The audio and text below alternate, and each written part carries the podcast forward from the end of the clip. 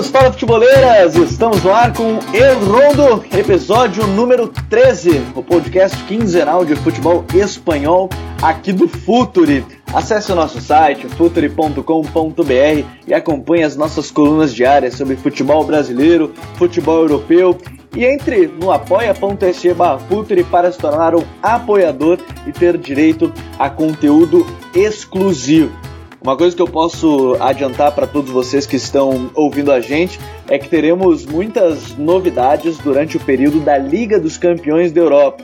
Teremos transmissões das 11 partidas, exatamente. Mas mais do que isso, eu não posso contar para vocês. Você também está conferindo o programa e a gente está lançando o Guia do Campeonato Brasileiro, um guia tático onde a gente se reuniu em uma parceria com as redes sociais oficiais do Campeonato Brasileiro para falar sobre os 20 times. Uma equipe por dia e a gente está chegando nessa reta final e véspera de estreia do Campeonato Brasileiro. Ao final dos 20 dias, a gente vai lançar um guia em PDF vai ficar muito mais fácil para você acompanhar sobre as 20 equipes com a nossa equipe de analistas. Hoje um dia de gala, um bom dia, boa tarde, boa noite ou boa madrugada, independente do horário que você esteja escutando, um evento de gala aqui no El Rondo. Nós vamos fazer a nossa festa de comemoração ao final da temporada 2019-2020 da Liga Espanhola. E por isso tenho três convidados que serão os nossos jurados da liga desta temporada. Estarão, estão comigo Vinícius Dutra, tudo bem, Vini? Fala Gabriel, olá a todos. Sempre um prazer estar aqui podendo participar do El Rondo e, justamente agora nessa edição especial. Essa edição especial para falar sobre este, este, este final de campeonato, sobre melhor jogador, melhor treinador, enfim, melhor time. A gente vai falar sobre isso. Também aqui com a gente, Smack Neto. Grande Smack, tudo bem? Fala Gabi, boa noite, bom dia, boa tarde. Tudo jóia, tudo maravilha, né? A liga terminou, Real Madrid campeão, e vamos falar um pouquinho dos destaques aí dessa La Liga que foi bem emocionante até a reta final. E a gente trouxe mais um convidado também aqui para participar com a gente que sabe tudo sobre La Liga, Gera Lobo. Tudo bem, Gerinha? Prazer te ter aqui com a gente, né, pela primeira vez aqui no El Rondo, para uma noite especial, para um dia especial para a gente fazer esse balanço da Liga Espanhola na temporada 2019-2020. Fala, Gabriel, Smack, Vinícius, é, todo mundo mundo que está escutando. Prazer aqui na Redondo. Então, vamos, vamos falar, né, desse campeonato, como o Smack disse, emocionante até a última rodada, os últimos minutos, e falar de tudo que foi destaque, né, durante esse, essa temporada bem atípica. Então, por isso, futeboleiros, futeboleiras, vamos invadir o final do Campeonato Espanhol 19-20.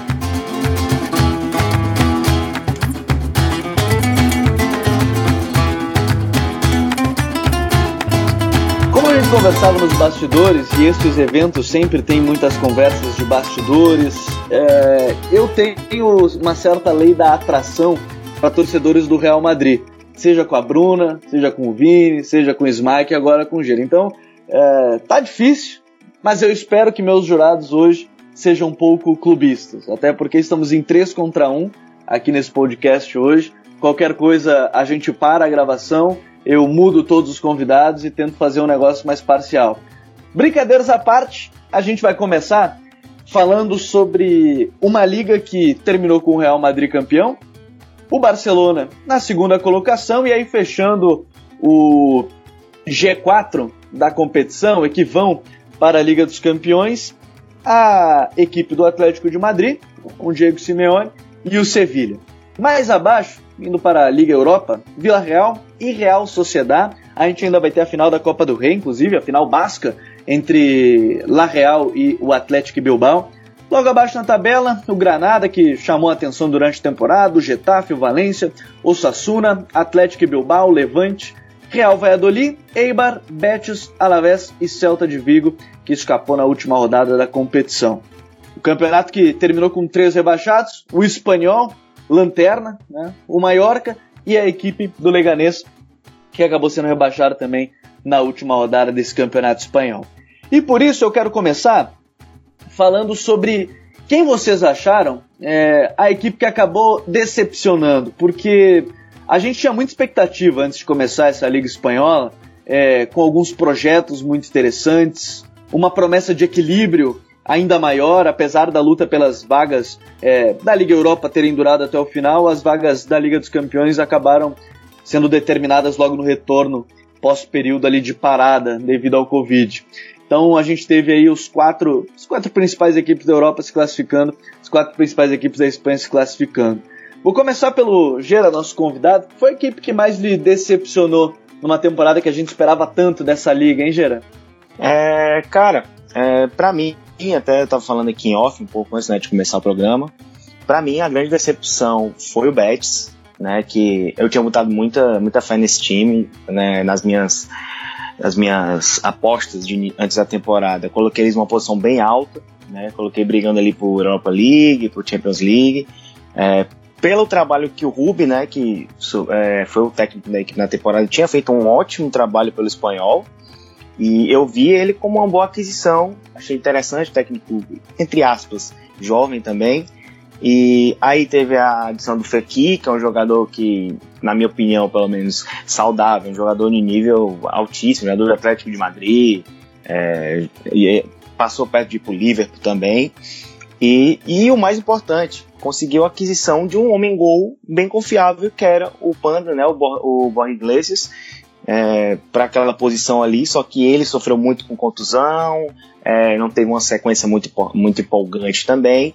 Então, por todas essas peças, mais que a equipe. É, eu sabia que a equipe ia ter alguns problemas de transição defensiva, ainda era uma equipe com muitos buracos na defesa ali, mas eu acreditava que esses, esses ótimos jogadores, né, somado a Canales, a Emerson, ao próprio, ao próprio Bartra também, é, trariam um resultado né, imediato. Só que a equipe não conseguiu render o esperado. Teve alguns bons momentos durante a temporada, mas a maioria foi muito irregular, muito por conta dos problemas defensivos e por essa falta de sequência do Borja Iglesias, por mais que o Lore Moron, que é, era para ser reserva, mas fez uma boa quantidade de gols também. Mas num contexto geral, é, uma decepção muito grande por tudo que eu esperava, tanto que até acabou com a demissão do Ruby e a chegada do Pellegrini, que vai ser para a próxima temporada. É, curiosidade para saber como é que vai seguir esse projeto da equipe do Betis. Inclusive lá no site a Bruno escreveu um pouco mais sobre como é, a equipe acabou se tornando refém de um, de um sucesso que foi com, com o Setien chegando à Liga Europa e, e, depois aí terminou em décimo lugar, aí agora já não, não chamou tanta atenção. Mas Vini, qual foi a equipe que ele decepcionou nessa temporada da Liga? É que você esperava muito, esperava, quem sabe, não sei, Liga, Euro Liga dos Campeões, Liga Europa, mas que no final das contas acabou decepcionando pelo nível apresentado.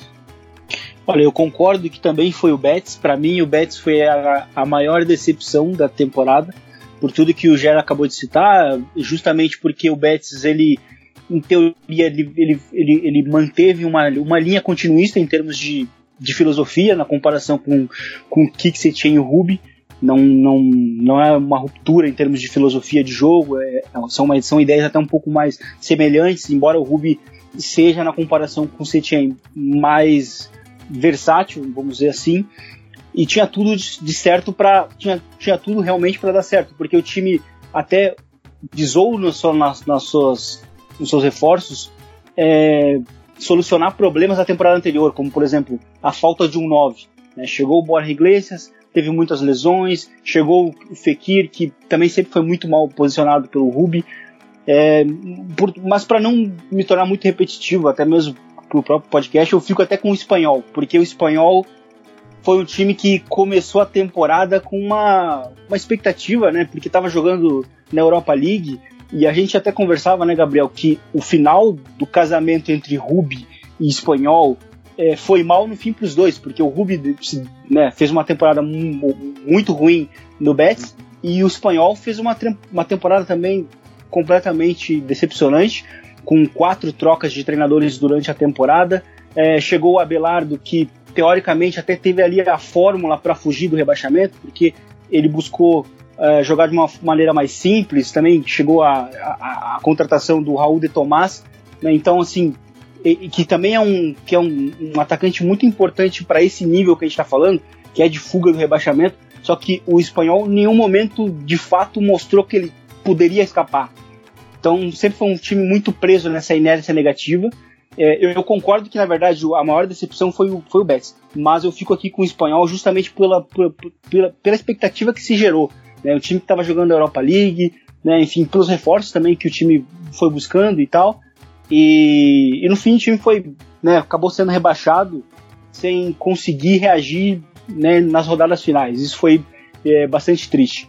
É uma pena aí o, o rebaixamento do espanhol que prometia, tinha um, um time aí bastante interessante, mas acabou sendo relegado à segunda divisão e por pouco não ia enfrentar o Barcelona B na segunda divisão, mas acabou o Barcelona não, não subindo, né? Foi, foi eliminado também na, na final da competição, ficou com o segundo lugar, acabou não subindo pro, ficou entre nos playoffs, na final dos playoffs, mas acabou não subindo para a segunda divisão. E para ti, Smack, quem é que você esperava? Será que a gente vai ter unanimidade no Betis aqui na nossa nossa votação? Quem é que você esperava muito e acabou não não trazendo tudo aquilo que se esperava?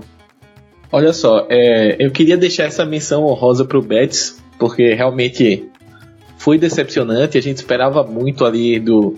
Até depois da chegada, principalmente do Fekir, com o Ruby, a gente entendeu que o Betis poderia galgar, pelo menos estar numa briga ali por Liga Europa. Mas eu vou também, como o Vini, para diferenciar um pouco, eu vou colocar o Valência, que é outro projeto que a gente falou recentemente em podcasts atrás, e que, assim, era um ano de Champions, era um ano que chegou um Max Gomes para a equipe, é, um ano que o Gonçalo Guedes é, conseguiu ter uma regularidade física, é, tinha o Parejo que foi para a seleção, é, o Gabriel Paulista começou bem a temporada, teve a chegada do Silas no gol, que é um goleiro é, de cultura, como os espanhóis gostam de falar. Mas nem tudo isso foi capaz de suportar o grande projeto do dono do clube, Peter Lin, em acabar com o time. É o cara que contratou dois, demitiu dois diretores esportivos numa temporada, é, demitiu o Marcelino, que fazia um trabalho espetacular, trouxe o Celades, o Celades não encaixou tanto assim e acabou saindo também. Agora o, o Valência é, trouxe o Ravi Gracia, né, anunciou no dia da gravação. A gente sempre tem uma notícia nova, pode reparar, e essa é a do Valência, né? Então, assim, por tudo eu esperava que o Valência é, fizesse uma grande temporada, tivesse é, pelo menos realmente na briga ali por Champions. O time até matematicamente chegou a, a sonhar com a Europa ali na, na Liga Europa no final, mas acabou sem nada. Então, assim, por tudo, todo o conjunto da obra aí, eu vou deixar essa premiação pro Valência. A gente só tem notícia nova toda a gravação porque o Valência é realmente uma bomba relógio. Peter Lin faz uma coisa por dia e, e traz sempre alguma novidade durante, durante as gravações. É, como a gente teve, eu, eu, acho que foi unanimidade o Betis, eu gostei que é, a gente pôde também falar sobre outros, né? O Valência, o Espanhol, caso dos dois, mas o Betis acaba ficando mesmo com, com esse nosso prêmio da noite que ninguém gostaria de ficar, que é o prêmio de decepção do campeonato, a equipe decepção do campeonato, porque o Betis a gente esperava de fato muito pelo, pelo projeto em si, né? Mas concordo muito quando a gente fala de Valência, a gente fala de Espanhol, a gente fala de duas equipes também que, pelo menos, principalmente o Espanhol, que acabou sendo rebaixado, sendo lanterna da, da competição. Mas vamos dar sequência à premiação e como aqui não tem eventos musicais, a premiação é muito mais rápida do que um Oscar, do que um Grammy, do que qualquer outro desses eventos. Por isso a gente já vai direto. Se a gente saiu da. A gente estava na decepção do campeonato, a gente quer também saber qual foi a surpresa do campeonato. Eu tenho a impressão que a gente vai ter outra unanimidade aqui, mas não tenho tanta certeza.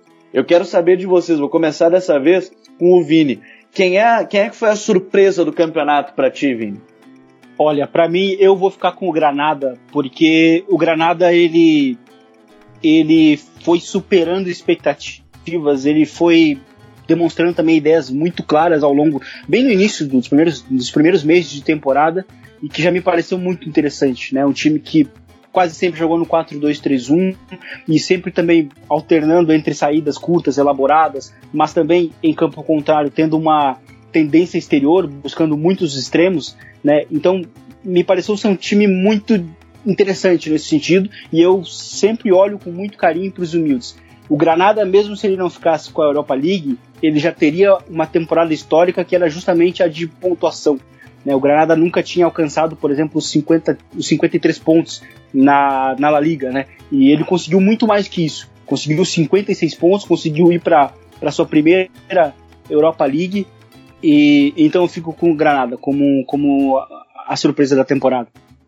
Que bom que o Vini não usou o trocadilho que ele lançou no último podcast, mas a gente não vai falar aqui porque a gente quer que você ouça. O último a gente falou sobre as brigas europeias, a gente zicou muito, a gente falou que o Granada não tinha chance, ia ser muito difícil e tá lá. Granada conseguindo chegar na Liga Europa. Gera, qual foi a equipe que mais te surpreendeu nessa liga? É, cara, é meio difícil não apontar o Granada, né? Porque tudo que o, tudo que o, que o Vini disse é uma equipe extremamente versátil, né? Ela sabe se adaptar muito a, a determinadas situações do jogo. Você vê ela, ela não tem medo de jogar até de maneira direta. E todos, todas as contratações, todas as aquisições que o time fez para a temporada é, foram, é, foram muito, como eu posso dizer, encaixaram muito bem. Né? O Carlos Fernandes foi, para mim, o melhor jogador do time é, principalmente no segundo turno, foi o segundo turno absurdo. O Davi Marches, o Ian Herrera também, os jogadores importantíssimos né, no que o time é, estava proposto a fazer. É, mas a gente vai até falar depois, mas o principal cara desse, de, todo, de todo esse sucesso do Granada nessa temporada foi o Diego Martins, que soube utilizar todos os jogadores da melhor maneira possível. É um time que assim pode não agradar muita, muitas pessoas, né? Que não estão acostumados, podem não agradar, mas é um time assim, extremamente eficiente, extremamente ciente, coeso, né? Então não consigo não ficar com essa história maravilhosa que foi o Granada. Eu também não apostava que o Granada ia conseguir pegar essa vaga na Europa League. É, teve alguns tropeços pós é, pós pausa que eu acho que não deixaria o time tão forte para chegar tão forte num gás maior mas acabou conseguindo e fez essa campanha aí histórica e claramente é, é a minha grande surpresa pra, dessa temporada. Bom, o Granada já tem dois votos. Quero saber do Smack. Quem foi a surpresa? Vamos ter mais uma unanimidade por aqui, Smack?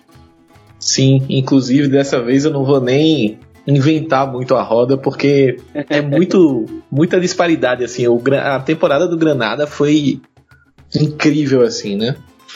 A gente nas prévias da La Liga, a gente colocava o Granada aí como candidato para cair até.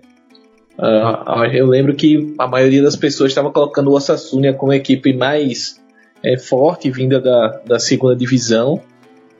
Maior que Granada, um patamar abaixo ali, a gente achando que ia brigar para não cair ali com o Leganês e com, sei lá, um Levante, um Valladolid. E acabou que o Granada chegou a brigar pela liderança do campeonato aí, ali na reta inicial. É um grande trabalho do Diego Martinez, sem dúvida. E vários jogadores interessantes aí nesse time, né? O Matiz, o Vadilho, o Vico.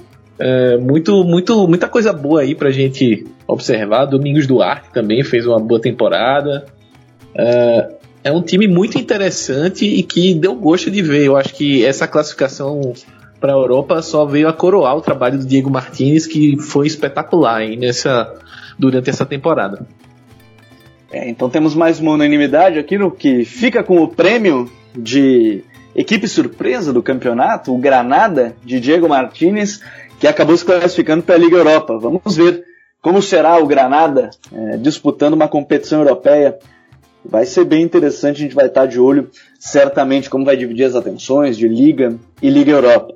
Dando sequência ao nosso prêmio, ainda não vamos chegar no mais esperado, quem foi o MVP e que gerou muitos debates em alguns grupos do Futuri, é, quem foi o melhor jogador da Liga Espanhola. Como todo prêmio, a gente gosta de deixar isso para o final, porque a gente quer trazer também qual foi a equipe ideal, o 11 ideal é, da Liga Espanhola e que teve muitos destaques individuais em suas posições. É, a gente vai começar, obviamente, pelo goleiro da equipe e que, pelo menos ao que me parece, vocês são os relatores, eu apenas vou trazendo alguns nomes que, pelo menos a mim, chamaram atenção. É, caso do Aitor Fernandes, caso do Thibaut Courtois, caso do Oblak, mais uma vez, eu acho que inegável que talvez esses tenham sido os três principais nomes, mas eu quero saber de vocês. Vou começar pelo Smack agora, nessa rodada de votação, para saber quem foi o grande goleiro da Liga Espanhola nessa temporada 19-20, hein, Smack? Então, Gabi, vou clubistar nessa. Eu acho que então tá gostei bastante do gostei bastante do do Oblak. Uh, e queria também deixar o destaque também pro, pro Stegen, que eu sou muito fã, apesar da temporada do Barcelona ter tido todos esses problemas, eu acho que é um goleiraço. Mas, além da questão de ter sido goleiro é, com mais clean sheets, eu acho que o Courtois ele apareceu em momentos até da temporada que o Real Madrid não estava tão bem assim.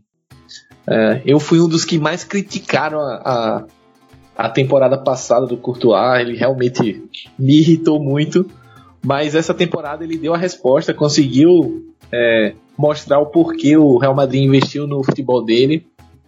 E ele foi decisivo em vários jogos. É, quem acompanha mais de perto, rodada a rodada, o Real Madrid sabe que ele foi muito decisivo em jogos importantes da temporada. E então o meu prêmio vai para o belga narigudo Courtois. O belga amigo do Kevin De Bruyne, né? Exatamente. Exatamente. Agora eu quero saber do Vini, quem é que é o, quem foi o melhor goleiro dessa temporada na Liga Espanhola? É, para mim também eu fico com o Courtois e eu acho que a grande chave para entender o Courtois é a evolução desde que ele chegou no Real Madrid, porque ele também chegou no Real Madrid com alguns problemas no jogo com os pés também. Eu acho que hoje ele é um goleiro que foi evoluindo né, desde a chegada dele. E, e eu acho que uma coisa importante também para jogar no Real Madrid é justamente a força mental, porque ele também ele cometeu falhas e ele teve uma, uma força mental para se manter.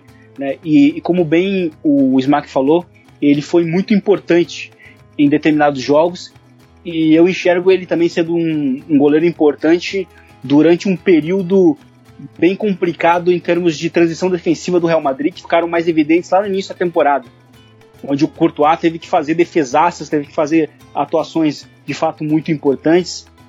Na reta final também ele foi, foi, um, foi um jogador que novamente apareceu e, enfim, ele, ele também é o goleiro da melhor defesa em termos de gols sofridos na Europa, né? Das cinco grandes ligas, o Real Madrid foi o time que menos sofreu gols. E eu acho que é bastante simbólico que essa evolução dele acaba, acabe culminando também com essa temporada em que o Real Madrid sofreu poucos gols. É, já temos aí dois votos para Thibaut Courtois. E agora, Gira, qual foi o teu melhor goleiro da liga? Vamos ter. Eu acho que a gente vai ter mais uma unanimidade, né? Mas tudo bem. Qual é o teu, teu voto, hein, Gira? É, Gabi, confirma a informação, temos mais uma unanimidade. É, fico também com o Courtois. Por mais que você tenha dito vários nomes muito bons. Eu acho que essa temporada, em termos de goleiro, a La Liga foi no nível, para mim, absurdo. Faz, fazia muito tempo que eu não vi um nível tão, nível tão alto. Além dos que você citou, tem o Nice, o Nice do Athletic, tem o Pacheco, que é sempre muito bom na Alavés tá também. Enfim, outros grandes goleiros né, que a La Liga nos proporciona. Mas eu fico com o Courtois e essa evolução realmente foi muito grande. Eu, eu diferente do Smack, eu não sou, não critiquei tanto o Courtois na primeira temporada, mas que eu, que eu saiba que eu sabia que ele estava no nível né, que não é o dele. E essa realmente essa força mental que o Vini citou foi importantíssima. Ele mesmo passou por é, declarou, né, que estava com situação meio ruim na cabeça, tava psicologicamente estava tava meio fraco mesmo. Ele mesmo admitiu na temporada passada, mas nessa ele se superou, é, foi decisivo, mais importante, teve uma porcentagem de defesas é, muito grande, mais 75%, se eu não me engano. Ou seja, é um, ou seja, quando a bola chegava, ele estava lá preparado para defender. É, por mais que o Real não levasse tantos arremates, mas ele estava lá sempre é, para para intervir. Então não consigo também não colocar o Courtois nessa, nessa seleção, por mais que os outros goleiros também mereçam uma menção mais que honrosa. A gente deixa a camisa 1 então para ele, já separada para Thibaut Courtois, goleiro que menos sofreu gols na liga, mais clean sheets teve, né, na liga, mais menos vezes teve a defesa vazada, ele já fica com a camisa 1. Eu quero saber a frente deles. E aí eu vou perguntar uma dupla de zaga, não vou perguntar exatamente o zagueiro do lado direito e o zagueiro do lado esquerdo. Gera, qual é a tua dupla ideal dessa Liga Espanhola? Quem é que mais te chamou a atenção por consistência? A defesa que, que os jogadores que mais chamaram atenção individualmente? Qual é a tua zaga ideal na, da Liga 19-20? Olha, eu vou ser, eu vou começar primeiro com um óbvio, sim, para mim na minha visão que para mim Diego Carlos, brasileiro, é, cara, fiquei muito surpreso. Acompanhei pouco dele no Nantes antes de chegar no Sevilha né? E nessa temporada ele se mostrou ser, além de um zagueiro muito firme, muito seguro, bom tempo de bola, boa bola, bola, a bola aérea dele é muito boa também. Um zagueiro que acho que até foi evoluindo durante a temporada na, na questão de, de lançamento, é, é, ativando muito bem os não só os pontos, mas os laterais do Sevilha também. É, tem um gol contra o Levante que mostra muito bem isso. É, ele acha o Munir em profundidade, enfim. Então é um zagueiro que me surpreendeu bastante, por sinal, e ele é o primeiro da, da, da dupla. É, na outra, eu vou meio que ficar em cima do muro, mas em cima do muro com dois jogadores do mesmo time. Eu fico entre Varane e Sérgio Ramos. Varane, para mim, fez uma temporada. Se você pegar da primeira rodada à 38 rodada, o Varane foi sensacional. Né? Teve um nível surreal, de maneira silenciosa, né? que é a forma como o Varane joga.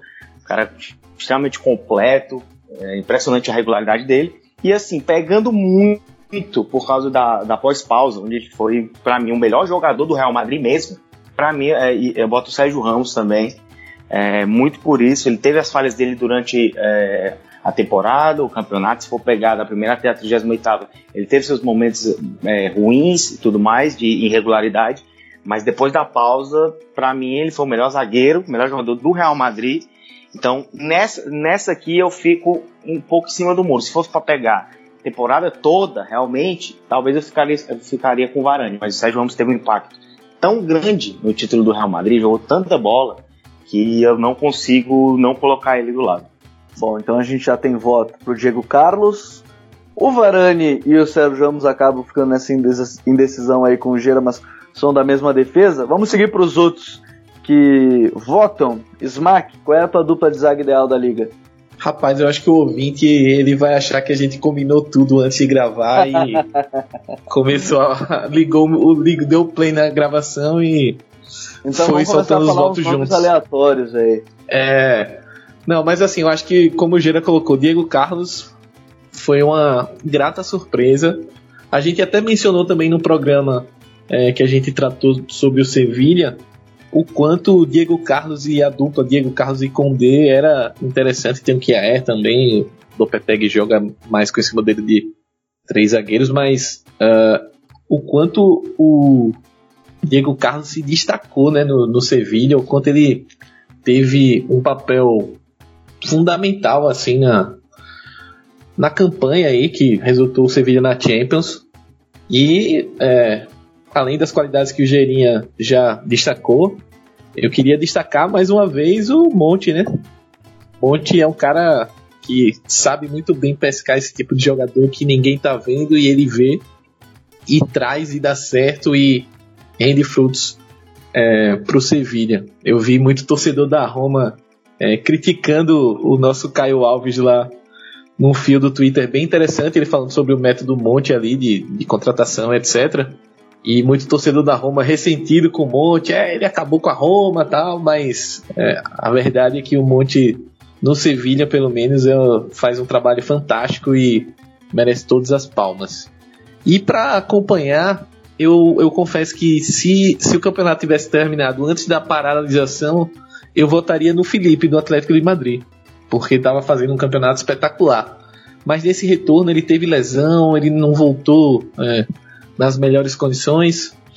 E aí deu espaço para essa reta final absurda do Sérgio Ramos, que já vinha fazendo uma temporada boa, mas essa reta final dele foi assim como, como o Real Madrid atropelou assim. E jogou no nível absurdo e além da, da parte defensiva foi decisivo com gols, com gols de pênalti, de falta, aquele famoso gelo no sangue ali para os momentos decisivos. Então não tem como não colocar o capitão nessa, nessa dupla de zaga. Então eu vou com o Gero aí, Diego Carlos e Sérgio Ramos. Vamos lá, então Diego Carlos já com dois votos arrancou bem para essa votação. Quero saber do Vini, quem é a dupla de zaga ideal para ele? Então, eu concordo, eu acho que eu voto no, no, Diego Carlos também, e eu também acho que foi uma grande surpresa, né? Foi uma grata surpresa justamente pelas características que ele demonstrou, muito imponente sem a bola. Né? Fisicamente, a gente já olha e já repara que ele é um zagueiro que acaba de fato conseguindo se impor contra os adversários, mas com a bola ele surpreendeu muito justamente pela, pela capacidade mesmo, né? De ser muito importante em saída de bola durante um em um time que é de certa forma bastante complexo, porque varia também entre saídas mais curtas, mais, mais complexas e saídas é, longas, né, com utilizando muitos lançamentos, buscando o lado contrário. E ele também foi muito importante ativando o próprio lateral esquerdo, no caso o Reguilon, né, que é um lateral que aparece muito bem quando projetado. Eu acho que o Diego Carlos para mim foi um dos melhores zagueiros da, da temporada e é de fato muito curioso definir o outro zagueiro, porque eu também acho que se, se, se, se considerar so, somente até a pausa, eu também ficaria ali com o Felipe. Então ficaria Felipe e Diego Carlos. Mas eu acho que os, o Varane merece um destaque porque eu não gostei do campeonato do Sérgio Ramos até a pausa. Porém, até a pausa, até o final do campeonato, eu acho que o Sérgio Ramos sim foi o melhor zagueiro da competição. E foi também o melhor jogador do Real Madrid na competição. Mas eu acho que lá para frente, quando a gente for falar do Real Madrid, eu acho que vai dar para dar um, um destaque um pouco melhor sobre o que, que é esse Real Madrid. E eu acho que o, o próprio Sérgio Ramos ele acaba eh, entrando um pouco nesse pacote do que eu acho que de como ele como ele compete. Eu acho que ele é um, um zagueiro que ele precisa estar sempre com a corda esticada ao máximo. Ele é um cara que ele, ele precisa ter o, o, o, o mini campeonato para estar sempre no máximo. Então, mas eu fico com com Varane, com Varane e Diego Carlos. Para mim, porque a primeira parte do, de temporada do Sérgio Ramos foi bastante decepcionante, né, em comparação com os últimos anos. E o Varane era o cara que estava ali tendo que corrigir muitas vezes, né, sendo que muitas vezes ele é também o zagueiro que ficava mais exposto. Justamente uh, adicionando também que a temporada do, do Dani Carvajal é muito fraca, muito fraca mesmo, tanto ofensivamente quanto defensivamente. Então ele teve ali ao longo de boa parte da temporada dois companheiros que não estavam bem individualmente, um Sérgio Ramos e o Dani Carvajal. Então eu fico com o Varane e com o Diego Carlos. Eu quero saber do Gera, porque ele vai ter que decidir essa. Varane ou Sérgio Ramos? Quem é que vai ser o voto final, hein, Gera? Cara, pela, pela aura perfeita que o Vinícius disse que o Sérgio Ramos tá, tem que jogar com a corda mais alto possível, direto. Eu fico com o Sérgio Ramos, que eu acho que o impacto dele importante do campeonato, esses 10 jogos finais mais ou menos, foi assim, absurdo. Fazia muito tempo que eu não vi o Sérgio Ramos nesse nível. Então eu vou escolher o Sérgio Ramos, mas fica aqui a minha menção grandíssima pro Varane. É, então já temos a defesa com Diego Carlos e Sérgio Ramos e o Courtois defendendo a meta. Agora vamos para a dupla de laterais, né, que a gente teve bons laterais nesse campeonato. É, alguns concorreram com menos opções, com menos opções, outros correram com mais, concorreram com mais, mas a gente teve um campeonato para lá de interessante também com o jogo pelo lado dos campos. Eu quero saber, Vini, quem é que é a tua dupla de laterais que você considera ideal para essa liga?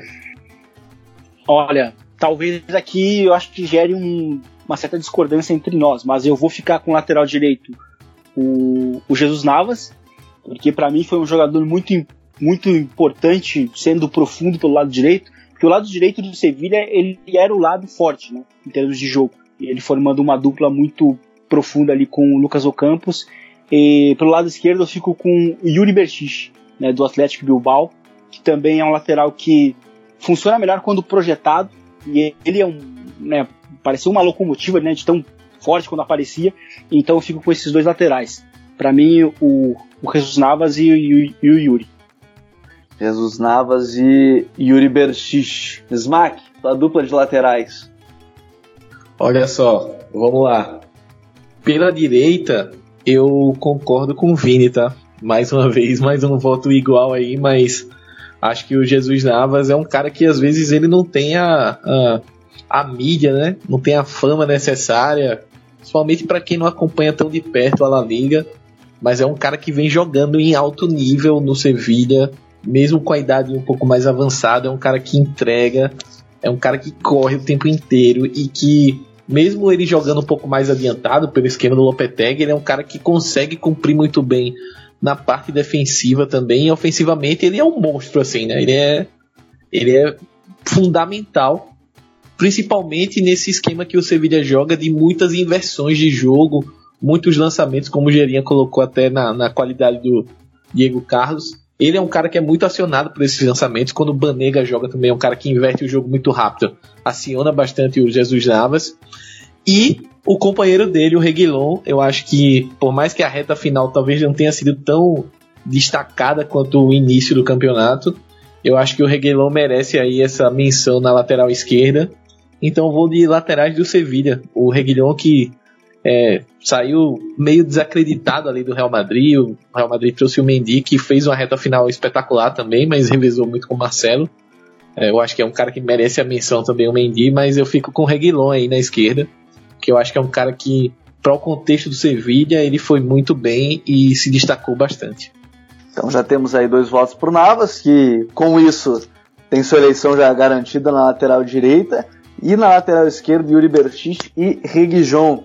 Quero saber do, do Gera quem é que é a dupla dele que ele consideraria ideal para essas laterais na Liga Espanhola. Olha, cara, na direita, é, eu não. É a primeira vez que eu falo assim, eu não discordo deles, mas eu também. Não, ele não entra na minha seleção Navas. Eu fico na direita com o Emerson, é, brasileiro do Betis. Para mim, foi, teve um impacto absurdo no, no ataque do Betis principalmente, é, é, um tanque ali pela direita, forte, profundo. Ele é, e tecnicamente ele é bom também, mas ele gosta de levar para o fundo, gosta de, gosta de finalizar muito bem também. Teve um impacto muito grande, se eu não me engano, ele participou de cerca de 10 gols do time no campeonato, em termos de participação né, direta. Então teve um impacto muito grande. E na esquerda, é, temos um problema aqui, porque não fico com o Yuri, também não fico com o Reguilon e eu vou ficar com o Mendy. Talvez eu possa estar clubistando um pouco, tal, posso estar. Mas é, eu acho que o Mendy ele trouxe, a gente falou tão bem na defesa do Real Madrid. O Mendy, que na França era um destaque é, no Lyon, pela, por, por, ser muito bom ofensivamente, né? É, e aqui no Real, Madrid, no Real Madrid ele chegou é tímido ofensivamente, nem não se compara muitas críticas para ele é, era por causa disso, porque ele não tentava algo diferente, tocava muito pro lado, é, diferente do Marcelo, por exemplo, e muitos pediam o Marcelo titular por isso, por, pelo menos não ter um impacto muito grande ofensivamente, só que ele foi é, tirando um pouco dessa timidez e nessa depois da pausa ele virou, tipo, fez gol, muito bom, muito bem ofensivamente levando pro fundo, ele é muito forte, né, também, muito rápido, mas o grande destaque mesmo foi na defesa, que ele trouxe essa estabilidade maior para a defesa do Real Madrid, ajudou muito a consertar os defeitos ali que o Marcelo tinha, né? Foi muito bom para o Sérgio Ramos também. Sérgio Ramos, é, muitos jogos ele jogou muito bem porque tinha esse auxílio do Mendy. Então, na esquerda, eu fico com o Mendy é, do Real Madrid. Bom, como a gente tem três votos aqui, eu acho que vai caber a mim decidir desempatar, porque na lateral direito o Navas já fica com o prêmio. E nessa, eu vou ter que acompanhar o Vini, porque eu gostei muito da temporada, de fato, do Berchich. É, não só na Liga, é, ele tem tido uma temporada ao todo, assim, em Copa também, muito bem. Então, apesar do Mendy ter feito uma reta final, principalmente também extraordinária, sendo titular na, na grande maioria dos jogos, né, no primeiro momento não, não chegou como titular de fato, muita gente até ficou com o pé atrás, se ele seria aquilo que a gente viu no Lyon, e no Lyon a gente viu um lateral bem diferente do que a gente viu é, no Real Madrid, o que prova que ele, que ele tem tudo para ser um lateral bem completo, e o Real Madrid encontrou mais um lateral para anos, para ficar muito tempo no clube, mas nesse caso da liga eu vou ir com o Vini, vou escolher o Yuri Berchich, então a gente tem a defesa montada já com Courtois, Navas, Diego Carlos, Sérgio Ramos e Yuri Berchich. E a gente vai para o meio campo. No meio campo, como formações elas vão, vêm, depende de modelo e tudo mais, eu decidi deixar um pouco mais livre para vocês escolherem três jogadores. Acho que fica mais interessante para a gente entender, pode ser de acordo com a ideia de vocês e tudo mais. Eu acho que escolher três jogadores fica mais interessante para essa nossa proposta. E aí eu vou começar, Smack, contigo. Quais foram o... os três jogadores de meio que você gostaria que tivesse na sua equipe ideal da liga? Então vamos lá, né? Uh, primeiro, acho que não tem como não colocar o Casimiro ali. Primeiro que eu gosto no volantinho ali, protegendo a zaga, controlando, ajudando. E a temporada do Casimiro assim foi espetacular. Para mim, um dos principais é, responsáveis pelo pelo Real Madrid ter a melhor defesa do campeonato, coisa rara, né, numa liga de Cholo Simeone nessa nesse quesito, o Real Madrid ter é, a melhor defesa. Eu acho que o desempenho do Casimiro nisso foi essencial, fundamental assim, para que a gente possa é, dar esse dar esse prêmio para ele, né? É um cara que teve 60 roubadas de bolas, entradas que deram roubadas de bola. É um cara que teve uma influência muito grande, né? Ao lado dele, eu vou clube estar novamente e colocar o alemão Tony Kroos, porque é outro cara que foi fundamental aí no, na campanha do Real Madrid. Um dos caras que mais jogou com o Zidane, e a gente sabe que o Zidane todo jogo ele escala um time diferente. Mas o Kroos é o cara que ele só tirava a forceps assim quando ele tava. A, sabe aquela barrinha de energia do FIFA lá, aquela verde, amarelo, laranja e vermelho. Quando tava no vermelho, finalzinho, aí ele tá bom, Kroos, sai. Porque o Kroos é o cara que facilita ali na esquerda, é o cara da, da inversão de jogo, é o cara que chuta bem de fora da área, é o cara que encontra um passe é, que quebra as linhas, então ele é um cara fundamental. E para complementar essa meiuca aí, fazer uma homenagem para um cara que infelizmente está se despedindo da La Liga, que é o Santi Cazorla. Acho que o Cazorla é de um cara que estava desacreditado né, de, do futebol, que muita gente achou que ele não, não ia nem voltar a ser jogador. Ele voltou para o Villarreal e essa temporada dele foi muito, muito, muito boa assim. Ele é um cara que ficou em terceiro em assistências, teve nove assistências na liga, é, teve gols também. Foi um cara que foi fundamental aí para o Villarreal garantir essa quinta posição. Então o meu, meu campo fica Casimiro, Kroos e Cassorla. Gostei da escolha do Santi Cassorla, que teve praticamente dois anos lesionado, com nove cirurgias, uma infecção durante esse período lesionado e que a gente pôde ver e desfrutar dele por mais uma temporada. Agora vai ser treinado por Xavi Hernandes lá no Al Sadd do, dos Emirados Árabes. Gera, qual é o teu meio-campo ideal aí da liga? Quem seriam os teus três jogadores que estariam no meio-campo? É, eu acho que o, eu conversei um pouco com o Smack antes, porque é o mesmo trio. Não vou, vou adiantar logo de cara. É o mesmo trio. Casemiro, não preciso nem falar mais nada. É um cara, assim, o pacto dele, sem ele, o Real Madrid é um time completamente é, desguarnecido. Acho que não estava tentando achar uma palavra melhor, mas importantíssimo, como sempre. Esse ano não preciso nem falar.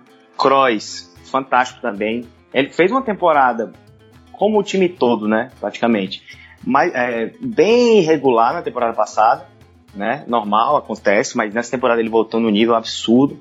Facilidade com que ele cria, com ele, com que ele cria triângulos ali na esquerda, facilidade de quebrar linhas, é, achar os pontos em profundidade, lateral, enfim, né? É, o gol contra o, contra o Barcelona mostra muito bem isso, né? Então, também está no meu time, né? E também Santi Casola, fantástico jogador, sensacional. Fico muito triste de, de ver ele saindo do Villarreal mais uma vez, mas pelo menos ele deixa o Villarreal, devolve o Villarreal à Europa. Acho que foi o mais importante que aconteceu para ele, porque deixar ele mais feliz, né? É, e teve um impacto absurdo também, assistências, gols, tudo. Casola naquele meio de campo fazia absolutamente tudo. Então, é, até me dói não colocar o Odegar, né? Até falaram do Felipe que se o campeonato tivesse parado é, antes da pausa, o Felipe estaria na seleção, estaria na minha seleção também, assim como o Odegar também estaria até a pausa, que é para mim um dos três, quatro melhores jogadores do campeonato. Mas depois da pausa ele voltou bem mal fisicamente, ele tem um problemazinho no joelho, né? Bem chato e não conseguiu render. Assim como a você dá de uma maneira geral, não conseguiu render depois da pausa. É, mas então eu fico com Casemiro, Kroos e Casó. Olha só, hein? Já temos votos iguais aí, Casemiro, Tony Kroos e Santi Cassorla. Vini, quem é o teu trio ideal da liga? Eu, eu também concordo. É exatamente esse mesmo. E, e eu fico com o Casemiro porque no jogo da Copa, inclusive, né, da, da eliminação contra a Real Sociedade, ficou bem clara a importância do Casemiro para o Real Madrid, né? Porque foi, foi um jogo que ele não, não atuou. O Real Madrid ficou muito é, muito exposto, né, às transições do, da Real Sociedade, ao jogo entre linhas e a presença entre linhas do, do Martin Odegaard. E, e justamente porque o Casemiro ele é um cara que, por recuperação, ele acaba escondendo um problema estrutural do próprio Real Madrid, que é de fato ficar muito exposto em transições defensivas. Ele tem uma capacidade enorme, enorme para interceptar, para roubar né, é, durante o pós-perda, e isso é de fato muito importante. E, e eu coloco também o Tony Cross porque o início de temporada do Real Madrid, no, em termos de elaboração no meio campo, foi muito fraco e, e só existiu por causa do Tony Cross. Eu acho que inclusive em termos de em termos de versão associativa, eu acho que foi uma das melhores, talvez ou não a melhor do Tony Cross na carreira dele, considerando o contexto, porque foi um contexto em que o Marcelo ofensivamente apareceu pouco, ou oscilou muito, e o, o Modric também só apareceu mesmo depois da pausa. Então, o meio-campo, basicamente, em termos de, de, de, em termos de, de fluidez, em termos de criação, elaboração, ficou muito em cima do Tony Cross. E eu acho que ele tem que entrar. E também o, o Santi Cassola pela importância e pela recuperação. Acho que o Santi Cassola demonstrou pra gente né, a importância de se manter também, acreditar que ele poderia né, voltar a jogar futebol. Os médicos até falavam que ele não mal poderia caminhar, né? E, e quase que ele teve também a perna amputada. E inclusive entrando até num off-topics muito off aqui, que é a questão do Alex Smith lá na NFL, que, que teve inclusive um documentário que mostrou, porque ele teve exatamente o mesmo problema do Cassola. Exatamente o mesmo. E agora hoje surgiu a notícia de que ele também vai poder voltar a jogar, o que é, é o que é, é, louco, né? Mas, enfim, só uma ligação que eu, que eu tive. Eu acho que o Cassola merece também entrar. Uma pena que ele vai acabar saindo, mas ele acaba saindo também em grande estilo, porque é, a Vila, o Vila Real, de uma maneira geral, também acabou surpreendendo muito né, após a pausa. Um time que jogou muito bem, conseguiu uma classificação para a Europa League. Então, meu meio campo também é o mesmo. É, é Cassola Tony Kroos e Casemiro. Gostei, tivemos a unanimidade e uma ótima não só homenagem ao Santi Cassorla, porque como os guris falaram, é, fez uma grande temporada, é um jogador que tecnicamente é muito acima da média, ambidestro, ele é um dos jogadores que sim dá para falar que é ambidestro, porque já fez gol de falta, bate escanteio com as duas pernas de fato. Então, muito legal ver e curiosamente uma posição que eu achei que até poderia ter algum um certo laço de mais opções, mas legal de ver esse trio aqui no nosso meio-campo da seleção. E aí mais à frente, no ataque, é, no ataque eu diria que a gente seria algo bem mais unânime do que foi no meio campo. Porque imagino que dois nomes vão estar na lista de todos vocês, é, e que mais à frente a gente vai falar deles também. Mas eu quero saber, Gera, quem é o teu trio de ataque dessa liga? É, eu acho que aqui a gente vai, talvez, né, entrar também numa unanimidade aqui. Os dois que você citou, a gente é óbvio, pelo menos na minha, né? Messi, claro, sempre fantástico, sempre genial. É, não tem, acho que eu falar aqui alguma coisa do Messi não precisa, todos já sabemos o que ele é capaz, vai continuar fazendo isso aí por muito tempo, mesmo numa temporada conturbada do Barça, ele sempre tá lá, ele sempre vai render, sempre vai produzir muitas coisas.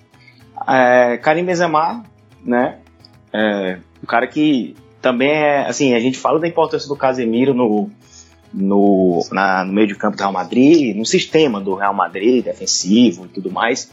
Mas o Benzema também, cara, é, é um negócio assustador. Porque é um, o Real Madrid sofreu muito de uma, é, na, durante a temporada com jogos meio burocrático. Time que roda muita bola, circulava muita bola, mas não achava espaço. E com o Benzema, é outra coisa, a facilidade com que ele é, abre espaço, vem receber, é, associa, é impressionante, cara. São poucos, no, são poucos jogadores no mundo com a facilidade de associar, né? Principalmente o último texto com o Benzema, cara que cai para a esquerda, cai para a direita, vem, é, desce para apoiar no ataque, enfim, muita coisa. Então ele foi excepcional, mais uma vez, brigou pela tiraria com o Messi até, até a última rodada é, não conseguiu, mas fez uma temporada fantástica, participando de é, mais de 30, go é, 30 gols, se não me engano.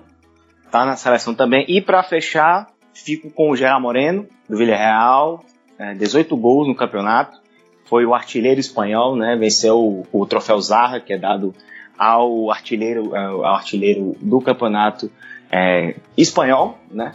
Um jogador espanhol, mais gols na, na temporada acabou com o reinado do Iago Aspas, que tinha, que tinha ganho as últimas três temporadas, e ele também foi espetacular pelo Villarreal. Para mim, por mais que o Casola tenha sido é o cara que organiza, o cara que cria as principais oportunidades do Villarreal, para mim o melhor jogador se chama Jair Moreno, um cara com uma finalização fantástica, canhoto, né, é, alto, bom, na, bom no jogo aéreo, muito bom tecnicamente, joga fora da área também, participativo, é, muito bom no esquema de dois atacantes do, do Ravi Calera, né? Seja com o Paco Cáceres, com o Carlos Baca.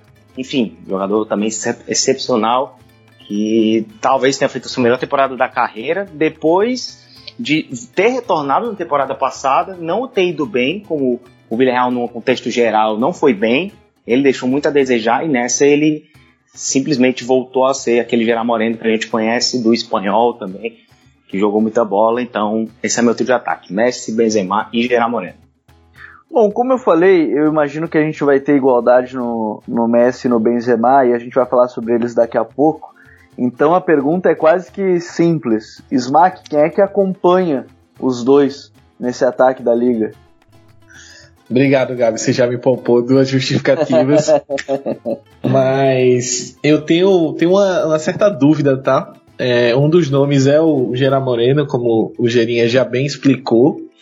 E um outro cara que eu tô em dúvida é o Lucas Ocampos do Sevilha, tá? É mais um selo monte aí de pescada certeira, assim. É um cara que veio do futebol francês também, assim como o Diego Carlos, e a gente uh, esperava aí um Ocampos meio errático, até por adaptação na, na La Liga, mas ele foi importantíssimo para o Sevilha, teve boas atuações, foi um dos destaques aí desse time do Lopetegui. Mas eu, eu vou ficar com o Gerard Moreno porque é um cara que eu sou muito fã, é o tipo de centroavante é, que eu gosto porque ele não é aquele centroavantão, é um cara que se movimenta muito, é muito inteligente, abre espaço para os caras que, que vêm de trás ou vêm do lado e cortam para o meio é um cara que lê muito bem o espaço e é goleador também. Então, fico com o Gerard Moreno, mas deixando esse, esse asteriscozinho aí pro Ocampos que merece a menção. Essa é a hora que toca o ponto e eles falam: vamos lá, segue a premiação. E a gente conta uma piada para todo mundo e tudo mais, mas a gente vai, vai seguindo. Vini, é, para acompanhar o Messi e o Benzema, que provavelmente são unanimidades mesmo na nossa votação e na votação de, de todo mundo que está nos acompanhando, se você não concorda com Messi e Benzema unânimes, deixa aqui nos comentários do, do podcast. Quem é que acompanha essa dupla? Eu acompanho com o Lucas Ocampos, justamente pela surpresa também, né?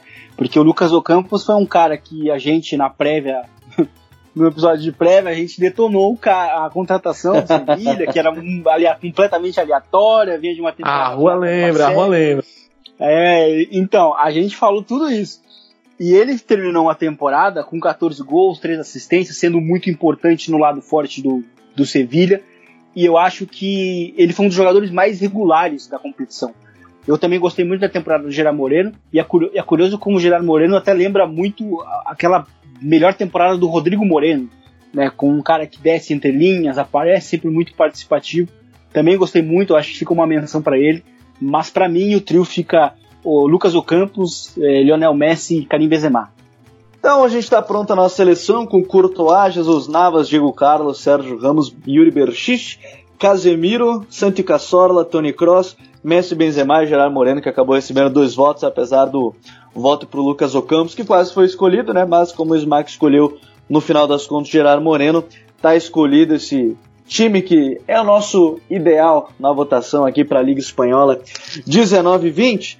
Por isso nós vamos para os últimos três prêmios da noite e a gente vai de maneira um pouco mais rápida detalhar o que a gente conversou, que é o treinador, quem é que vai comandar essa equipe, porque a gente teve na liga surpresas, como a gente falou, tem o técnico da equipe campeã, por que não? Eu quero saber, ô Vini, quem é o técnico que tem que comandar, quem é o melhor técnico da liga, quem foi o melhor técnico da Liga Espanhola? Cara, para mim é o Diego Martinez. Para mim o Diego Martinez foi o cara que fez um trabalho brutal nessa temporada. Acho que é uma, é, a liga é uma, ela tem uma temporada com vários bons, bons trabalhos esse ano. É, se a gente falou também de outras posições que também é, onde a gente teve vários destaques, eu acho que é, treinadores também a gente teve muito. Eu acho que o Zidane também merece entrar na conversa pela, pelo trabalho semanal e também pela dificuldade, porque esse Real Madrid, eu acho que mais para frente a gente vai comentar isso, mas eu acho que é um time que ele ainda gera uma sensação de ser um time muito incompleto. E mesmo assim o Zidane conseguiu é, fazer com que ele fosse campeão mas eu fico com, com o Diego Martins, porque, como eu falei lá no início, né, o Granada já estava já tava conquistando um recorde de pontos na La Liga, jogando um futebol que me pareceu muito regular, bastante sólido. Teve de fato um momento irregular ali no, no meio do, do primeiro turno para a virada do segundo, mas ainda assim se manteve e conseguiu a classificação nas rodadas finais para a Europa League. E eu acho que o, que o Diego Martins merece esse prêmio. Diego Martins recebendo seu voto. Smack, quem é o teu treinador da Liga Espanhola 19-20? É, não tem como fugir, eu acho. A gente encheu tanto a bola do Granada como surpresa e eu acho que grande parcela disso vai para o Diego Martins, né? Eu acho que ele se mostrou ser um técnico bem versátil, assim, é um cara que consegue, além de escalar o time com maneiras diferentes de jogar, modelos diferentes, ele consegue se adaptar muito bem. Um exemplo disso, para mim, foi aquele jogo contra o Real Madrid, que o Real Madrid acabou vencendo né, por 2 a 1 mas foi um jogo que o, Real, o Sérgio Ramos tirou uma bola em cima da linha. É, o Granada pressionou bastante ali no final do jogo.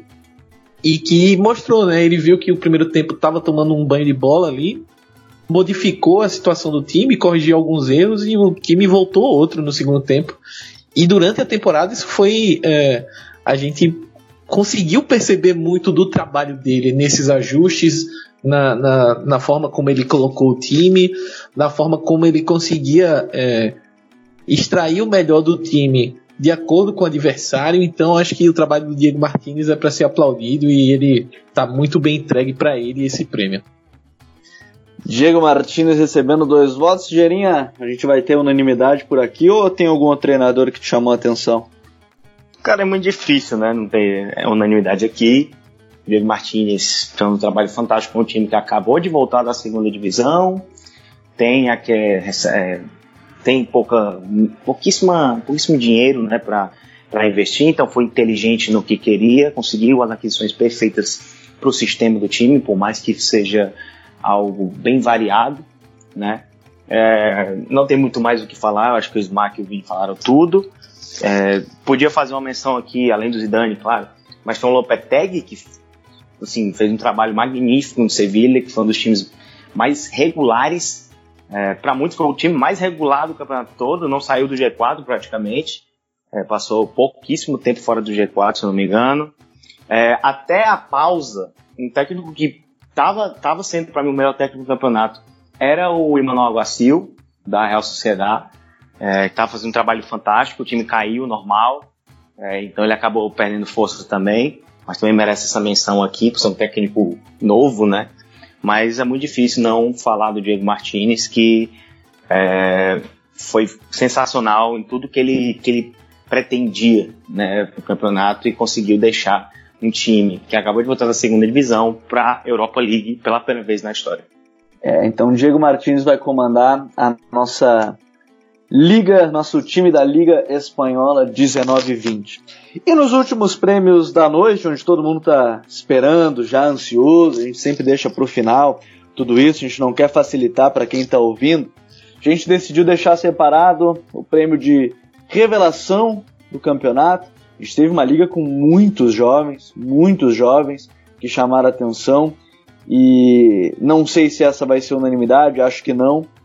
E aí no final, eu quero saber do prêmio de MVP, o melhor jogador da liga, o Most Valuable Player, como chamam na NBA. Então a gente vai chamar de melhor jogador mesmo da liga, ficar mais fácil, porque às vezes tem conotações diferentes e significados diferentes os desse termo. Então a gente vai separar para essa reta final. Então, sem mais delongas, vamos chegar aí com vocês. Quero saber de vocês, Smack, quem foi a revelação desse campeonato espanhol? Nossa, esse é o prêmio para mim que é o, o, mais difícil assim, porque tem vários candidatos, tá? E eu acho que talvez tenha, por essa variedade, seja mais difícil rolar uma unanimidade. O meu voto vai pro Cubo. É, jogou num contexto bastante desfavorável, para dizer o mínimo, no, no Mallorca. É, um time que acabou caindo né, de divisão. É, o Cubo chegou emprestado né, pelo Real Madrid, mas é um cara que mostrou uma qualidade técnica absurda, é, mostrou uma capacidade de, de entender, de ler o jogo muito rápido assim. É um cara que tem um que eu vejo como um futuro brilhante aí e nessa linha de contratações né, que o Real Madrid está fazendo com jogadores jovens, apostando em rejuvenescer o time com apostas jovens, eu acho que essa pode ter sido uma das apostas mais certeiras aí do Florentino Pérez e do, da direção esportiva do Real Madrid. Então eu vou, vou ficar com Cuba aqui, apesar de ter menções para vários caras aí, o próprio Ansu Fati no Barcelona, é, apesar de não ser um, um, uma revelação, porque já atuou em, em outros campeonatos, mas o Ferran Torres do Valência também fez um campeonato muito bom mas eu destaco o Cubo aí como revelação do campeonato. É, o Cubo que o Barcelona conseguiu perder porque olharam errado o transfer market, o tempo que acabava o contrato dele. Parabéns aí a diretoria. não podia terminar esse discurso também com, com uma não crítica à direção do Barcelona nesse momento de premiações. E a gente tem também a que revelação, pena. que é uma pena, né? Uma pena que fez o José Maria Bartomeu. Vini, quem é o teu escolhido para a revelação? Bom, para revelação eu fico com o Odegar. Eu acho que aquela aquela temporada que ele vinha fazendo até a pausa, eu acho que ela precisa ser considerada e o, o Odegaard alcançou um nível altíssimo, né? Um jogador que também é, tem evoluído muito nos últimos anos. Eu acho que a, as passagens que ele teve pela Eredivisie foram muito importantes nesse sentido. Ele até chegou para esse empréstimo com, com, alguém olhando assim, hum, é, vamos ver se agora ou não que ele vai que ele vai decolar e ele correspondeu, né? Até, até a pausa. Ele até inclusive entrou numa própria conversa de ser talvez o melhor jogador da própria temporada. Ele estava ali entre, entre os melhores e eu fico com o Odegar. Eu também ia destacar também o, o Takefusa Kubo justamente pela, pela, pela, pela grande capacidade que ele demonstrou já de, de maturidade sendo tão novo. Né? E também sendo um jogador versátil, sendo um jogador que pode jogar como segundo, como segundo atacante jogando por dentro, e aí ele consegue somar muito entre linhas, como também sendo um jogador que pode partir aberto da esquerda e cortar, né, e ir aparecendo por dentro. E foi um jogador que também me, me, me, chamou muito a atenção como ele demorou a se tornar o titular da equipe do, do Mallorca, né? Mas mesmo assim ele foi um jogador que me surpreendeu muito, né? Mesmo já conhecendo da qualidade do, do Takefusa Kubo, né? E ele demonstrou também ter muita personalidade né? Porque ele estava jogando num time que estava ali lutando para cair, acabou caindo, e ele foi quem estava tentando resgatar, tirando o time do, né, do sufoco. Não conseguiu, é óbvio, mas eu acho que fica uma menção muito é, muito clara pro, pro Takefusa Kubo, mas eu fico com o Martinho Odegaard. É, dois jogadores aí que pertencem ao Real Madrid. Gera, tu vai desempatar isso ou tu vai botar mais um nome na nossa cabeça aqui? Gabi, eu vou desempatar isso aqui. É, vai, vai, pesar meu coração aqui. É, o, todo mundo sabe, todo mundo me conhece sabe que eu banco é, meu escolhido há muito tempo. É, briguei já muito por ele e tudo quando chamavam de flop, não sei o que. Sempre protegi, acompanhei muito ele no Vitesse também, então eu fico com o Odegar também. É, também concordo que eu acho que por mais que esse intervalo de tempo pós-pausa tenha sido seu pior momento na temporada, que principalmente por seu físico, né, não tá o melhor, melhor possível, é, não apaga o que ele fez até a pausa. Era um dos melhores jogadores do campeonato inteiro. É, isso é muito grande para um cara que acabou de voltar, né, futebol espanhol. Então eu fico com o Odegaard também, ser um jogador assim que eu acho que é o futuro do Real Madrid, passa muito por ele também.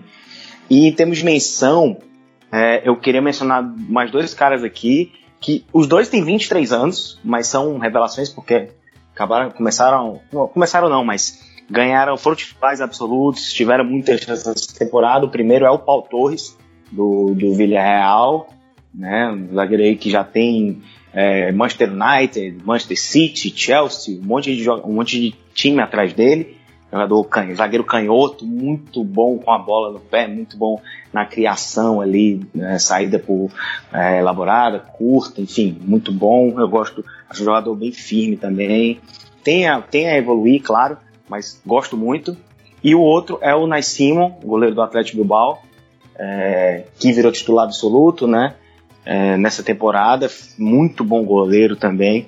É, já começaram as comparações com o Kepa, perguntaram se, já perguntaram para mim pelo menos se ele é bom mesmo ou é um Kepa da vida, que, que, só aparece uma temporada, já já vai sair, depois não vai render. Tem um negócio exagerado em cima do Kepa também, na minha opinião, mas enfim, Simo também fez uma temporada fantástica, um dos melhores goleiros da, do campeonato, mas aqui eu vou ficar com o Odegar. Então, nosso Martin Odegar, escolhido como revelação do campeonato. Parabéns aí ao Odegar, vamos acompanhar ele na próxima temporada. Ao que parece, mais uma no, na Real Sociedade. Vamos ver o que o Real Madrid vai fazer durante esse mercado. E chegando ao final do prêmio, sem mais bocejos para você, se você está ouvindo na madrugada, se você está ouvindo de noite, já com chegando na reta final, querendo dar aquela descansada, a gente chega no final do prêmio. Né? E se você está chegando no trabalho também, aquele cara que está ouvindo de manhã podcast, a gente está chegando no final e a gente está chegando com o prêmio de melhor jogador do Campeonato Espanhol 2019-2020. E que não sei se vai gerar tanto debate, imagino que sim, porque a gente já falava sobre Messi, Benzema, e eu acho que não vai fugir desses dois, a escolha tanto do Smack, é, do, do Gera e do, e do Vini. Por isso que eu vou começar pelo Vini. Vini, quem foi o melhor jogador do Campeonato Espanhol? Olha, Gabriel, eu acho que no futuro essa liga vai ficar conhecida como a Liga do Karim Benzema, porque ele conseguiu é, primeiro dar uma resposta para quem falava que ele não marcava gols. Então ele chega na segunda temporada dele com 30 gols e, e ele segue fazendo. Ele eu acho que é uma temporada em termos de contexto, porque ele segue fazendo o que ele fazia nos últimos anos com o Cristiano Ronaldo, ou seja, tendo que sair é, da área para poder gerar jogo, né, para ser esse, esse 9 com uma característica de 10 para organizar, para ser um jogador com uma característica associativa. Então ele é, o, ele é o sistema ofensivo do Real Madrid. Justamente em uma temporada em que o Real Madrid teve problemas para definir quem seria ali o atacante pelo lado direito, e uma temporada em que o Eden Hazard, que seria a outra grande peça ofensiva, né, outra referência ofensiva, é, jogou muito pouco, né, por, por, conta de lesões. Então o Vinícius Júnior, que é um jogador é, ainda em, bastante irregular e é natural porque ele ainda é muito novo, né, e óbvio que ele teve momentos na temporada em que ele conseguiu é, surpreender muita gente, né, e ele até foi muitas vezes o melhor desses pontas do, do Real Madrid, mas não tem como não associar é, a temporada, ao título, ao Karim Benzema, justamente pela estrela, né, pela, pela, pela liderança também que ele demonstrou ao longo da, da campanha. É um jogador que tem um QI de futebol que é muito elevado, ele é um, ele é um cara extremamente inteligente, a maneira como ele se move, a, a maneira como ele, ele elege a jogada. Eu acho que muitas, muitas vezes até acaba surpreendendo o próprio defensor que não imagina né, o tipo de jogada que ele vai que ele vai escolher ou, ou a movimentação que ele vai fazer também. E eu acho que Karim Benzema não tem como desassociar, porque esse título também ele tem uma importância para o Real Madrid que é muito importante, porque é o primeiro título do Real Madrid depois da era Cristiano Ronaldo. Porque o nome do Cristiano Ronaldo sempre é muito citado ainda. Então o fantasma dele ali é sempre é muito falado ainda, né? Ó, Cristiano Ronaldo, o time não marca gol, o time não marca gol, mas o Karim Benzema tá marcando gol. É óbvio que o time, de uma forma geral, não marca né? Porque o próprio Sérgio Ramos, que é um zagueiro, ele é o vice-artilheiro do time, mas o Karim Benzema tá ali, sempre contribuindo, sempre aparecendo. E também, assim como o Sérgio Ramos depois da pausa, ele foi aquele cara que a gente pode dizer que foi clutch, ou seja, quando o time mais precisou dele, ele apareceu. É, Karim Benzema, o voto do Vini. Smack, quem é o teu escolhido para MVP ou melhor jogador da Liga Espanhola? Pois é, Gabi. É, essa defesa do Vini aí foi, foi forte, viu? Foi pesada. Foi boa, né? É difícil ir contra isso. E eu não vou não contra isso, inclusive. Eu acho que, assim, no, no, nos esportes americanos, voltando um momento esporte americano aí que o Vini usou mais cedo, é, o MVP é o cara mais importante, né? O, o, jogador mais valioso, né? A tradução literal. E o jogador mais valioso talvez não seja, sei lá, o, o mais craque, o mais gênio, enfim. Mas é o cara que, ao meu ver, pelo menos no meu conceito de mais valioso, é o cara que é mais decisivo, é o cara que é, faz acontecer as coisas e assim. Como o Vini já falou muitas vezes aqui no podcast, a gente discutindo quando vai falar sobre Real Madrid, o Benzema é o sistema do Real Madrid quando se trata de, de ataque, né? Ele é o cara que é, facilita, é o facilitador para os caras que estão jogando ali nas pontas, para os caras que vêm no meio e, e, tentar encontrar uma tabela, uma, um escoro. É, ele é o cara que consegue dar, além de fazer isso tudo, consegue dar profundidade. Ele é o cara que consegue iniciar contra-ataque. Ele é o cara que faz tudo ali no ataque do Real Madrid. E tem essa importância simbólica que o Vini colocou, né, de ser o primeiro título de expressão do Real Madrid depois que o Cristiano Ronaldo deixou o clube. É uma liga que o, o clube está vendo que o Barcelona nos últimos anos está é, dominando e conseguir tomar esse, esse título do Barcelona da forma que foi, com a reta final é, absurda aí nos, nos últimos jogos. É, não tem como não dar esse, esse prêmio pro, pro Benzema, que é um cara que também merece um, um reconhecimento. Eu acho que essa temporada dele também serviu para isso, para ele ter um reconhecimento maior, para as pessoas enxergarem melhor quem é o Benzema, quem é o, o, o cara que, para além de ser um camisa 9, é um cara que é craque de bola demais, então merece esse reconhecimento, com todo respeito a mais uma temporada absurda do Messi, que às vezes a gente trata até como certa normalidade, né? O, o absurdo que ele faz. Ou abaixo da média, ou, ou, ou fraca, né? É, porque a gente pega o contexto do Barcelona é, bem bagunçado, com troca de técnico e sem, sem encontrar um. definir, conseguir definir um estilo. E a gente às vezes desconsidera o absurdo que, que o Messi joga, né? Mas eu acho que isso também valoriza ainda mais o a gente tá aqui mencionando o Benzema, porque numa liga que tem Lionel Messi, a gente só da gente tá discutindo que ele talvez seja o melhor para mim, se é o melhor jogador, mas só da gente discutir isso mostra a grandeza da temporada do Benzema. Karim Benzema recebendo esse segundo voto e Gera, quem é que foi teu melhor jogador da liga? Cara, engraçado, eu eu, eu, eu pensei muito quando acabou o campeonato, tipo, é, ver a temporada do Messi, que é temporada de Messi sempre, né? É sempre genial demais. É, mas assim, eu achei sensacional o que o Vini disse, o que o disse. É, é, muito mais, é muito mais do que uma questão de, sei lá, estatística ou, ou sei lá, eu não vou falar rendimento, mas é uma questão bem maior. Eu vou eleger o Benzema também, mas assim, se fosse em, em, em contextos, por exemplo, Real Madrid e Barcelona, é, Barcelona terminasse campeão na frente do Real Madrid, é, Benzema e Messi com os mesmos números, eu ficaria com o Messi, é, porque eu acho que assim a questão do MVP é, é bem mais é bem maior do que a só jogador. Benzema é realmente o que disseram aí, é um sistema todo do Real Madrid, não que o Messi não seja, mas ele foi tão importante, ele foi tão decisivo, ele foi tão regular, ele é tão assim todos ali do, do time gostam tanto dele. É, ele joga para o time, o time também joga para ele, enfim. É, é, uma, é um, um, negócio muito importante.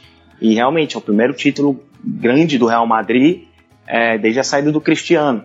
E a gente aqui, a gente que acompanha mais, a gente analisa mais, a gente já sabe que o Benzema sempre foi um jogador sensacional, desde que chegou no Real Madrid, até no início no, no Lyon também já era um jogador muito bom.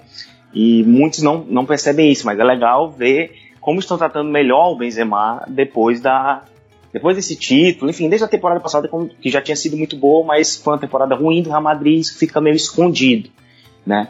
Então é muito legal ver o Benzema no, no, no debate, ainda mais com uma temporada genial, como também fala do Messi, também não tem como falar, mais de é, 25 gols, mais de 20 assistências, é uma parada fantástica, mas pro Messi parece normal. Mas nesse caso aqui, eu acho que todos, os dois já falaram tudo. Ficamos aqui com o Benzema também. E eu fico muito feliz de poder está falando que o Benzema foi o melhor jogador, o MVP de um, de um, de um campeonato espanhol que tem Lionel Messi.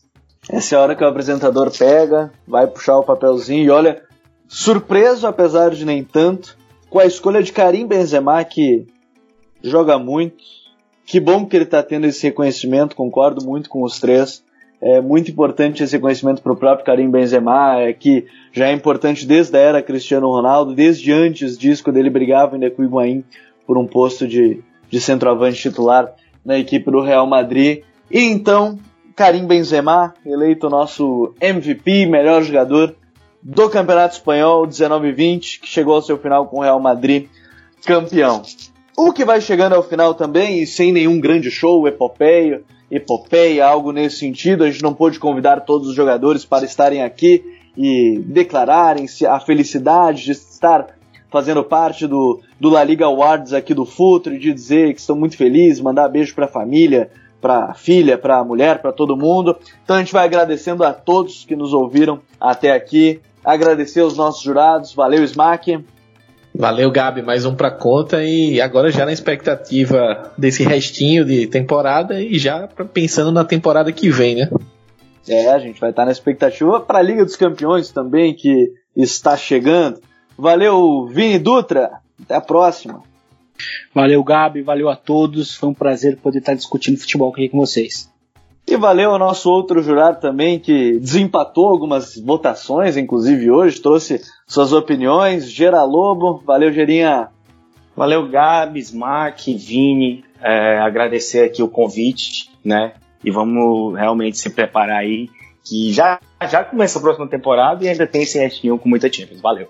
Valeu, Gera, valeu, Smack, valeu, Vini. A gente vai ficando por aqui com o nosso prêmio de melhores da La Liga 19-20. Vai ficando aqui com o episódio número 13 do El Rondo. A gente agradece a todos vocês que nos acompanharam, acompanham o nosso podcast quinzenal de futebol espanhol. Lembrando, venha fazer parte do Futuri Club. Por apenas 12 reais mensais, você recebe conteúdo exclusivo diariamente. apoia.se barra Futuri. Corre, porque quem for apoiador vai ter uma grande surpresa nas próximas semanas. Quem for apoiador, corre logo pro apoia.se barra Futuro e assine a nossa newsletter, fique por dentro de todos os conteúdos também no seu e-mail. Um abraço e até a próxima. Tchau!